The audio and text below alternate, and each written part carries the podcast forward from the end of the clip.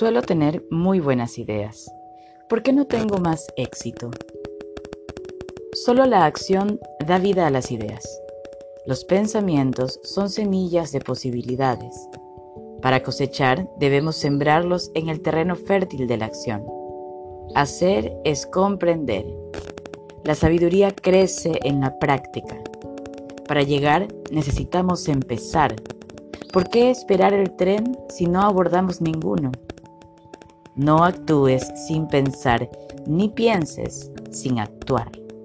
La acción audaz en el momento justo es el secreto del éxito. Pregunta. Soy divorciado y vuelto a casar. Tengo seis hijos. El mayor de ellos, que vive con su madre en otra ciudad, se ha tornado violento. ¿Cómo puedo enseñarle a manejarse moralmente a un niño de 10 años que ya ha sido acusado de lesionar y amenazar de muerte a otros niños de su edad? Respuesta. Las acciones que emprendas para ayudar a tu hijo requerirán una afirmación honesta de tus prioridades y valores. Tal vez impliquen visitar a tu hijo uno o dos fines de semana por mes, o mudarte con tu familia a la ciudad donde él vive para estar más cerca, o invitarlo a vivir contigo por un tiempo determinado, que será evaluado al finalizar. Pero en lo inmediato, ¿estás dispuesto a dejar de lado tus otras obligaciones para pasar un fin de semana con él en un ámbito neutral, por ejemplo, un campamento? Cualquiera sea tu decisión, las acciones que realices, los sacrificios que estés dispuesto a hacer por él, tendrán mucho más impacto que las palabras. Tu hijo necesita intervención y atención profesional inmediata, pero también te necesita a ti. Es probable que interprete que te hayas ido con tu nueva familia como un abandono o rechazo es probable que se sienta no solo enojado, sino también asustado, triste, indigno e impotente. Los fundamentos de su vida se han desmoronado sin que él fuese capaz de prevenirlo. Su vida ahora gira en, sin control y él intenta dar manotazos a ciegas para afirmar su capacidad y sentido del control. Necesita otra manera de expresar su valor. Aunque tu divorcio de su madre y tu separación de él tienen una influencia importante en su conducta problemática, no eres el único responsable. Nadie es enteramente responsable de la conducta de otro. Muchos niños se sienten turbados por un divorcio, pero no todos reaccionan con violencia y amenazas. Tu hijo no necesita aprender a manejar sus emociones, necesita manejar su conducta.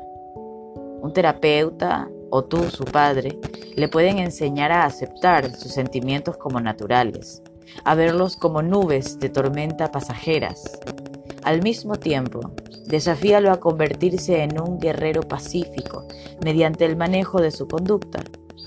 Mi libro para niños, El secreto del guerrero pacífico, trata estos temas de manera directa y lo ayudará a controlar la fuente de su poder.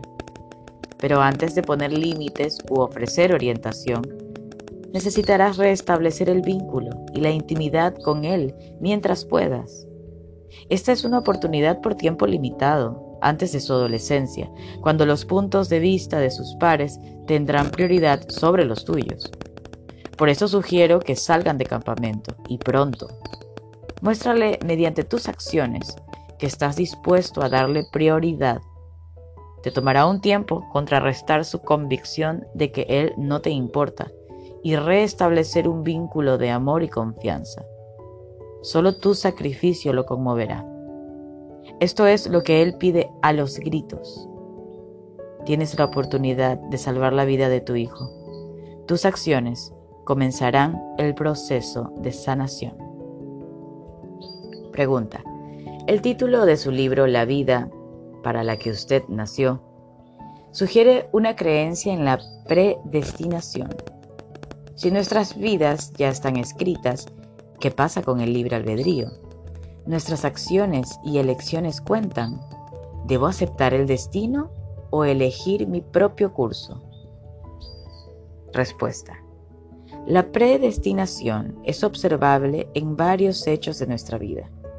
Estamos predestinados a vivir la vida como hombres o como mujeres, altos o bajos, como seres humanos, con todo lo que ello implica. Pero también tenemos libre albedrío. No podemos controlar lo que nos sucede, pero podemos elegir cómo responder. Nuestra vida es una mezcla de predestinación y libre albedrío. A todos nos es dada una montaña para escalar, pero cada uno elige cuánto esfuerzo compromete, el tiempo que le dedica y el camino hacia la cumbre. Nos dan la cancha, pero nosotros elegimos a qué jugamos y cómo jugamos. Solo nuestras acciones dan forma a la vida, como lo ilustra la siguiente anécdota. Hace muchos años un periodista entrevistó a amigos de la infancia de Mark Twain en Hannibal, Samuel Clemens, en Estados Unidos. Uno de los antiguos pobladores dijo, yo sabía los mismos cuentos que Sam, pero nunca me molesté en escribirlos. En consecuencia, ora como si todo dependiera de Dios, pero actúa como si todo dependiera de ti. Tus acciones harán una diferencia. Mohandas Gandhi lo sabía. Una madre llevó a su hijo a ver a Gandhi con la esperanza de que el sabio le dijera a su hijo que no consumiese más azúcar refinada. Gandhi los invitó a volver en dos semanas. Cuando lo hicieron, inmediatamente le aconsejó al hijo que dejara de comer azúcar refinada. Luego de agradecer a Gandhi, la madre le preguntó por qué los había hecho esperar dos semanas. Porque hace dos semanas, respondió Gandhi, yo todavía comía azúcar. Aplicaciones personales. El mayor desafío de la vida, de la práctica espiritual o de cualquier emprendimiento es como convertir lo que sabemos en lo que hacemos. Vivir en concordancia con lo que hemos aprendido puede llevar años. En los deportes podemos saber cómo patear un tiro libre, encestar o recuperar una pelota mucho antes de hacerlo con eficacia. Esto también se comprueba en la vida diaria. Practicamos, cometemos errores, vemos los resultados y practicamos más, hasta que nuestros errores son menores o menos frecuentes. Así es el proceso de aportar sabiduría a la vida mediante la práctica, ya sea para aprender a respirar mejor o para comportarnos con bondad y compasión. Se dice que la sabiduría proviene de la práctica, que hacer es comprender.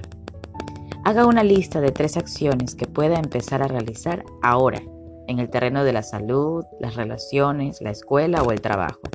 De modo que con el tiempo usted pueda transformar los errores en sabiduría y convertir lo que sabe en lo que hace. ¿Cómo pueden cambiar su vida esas acciones?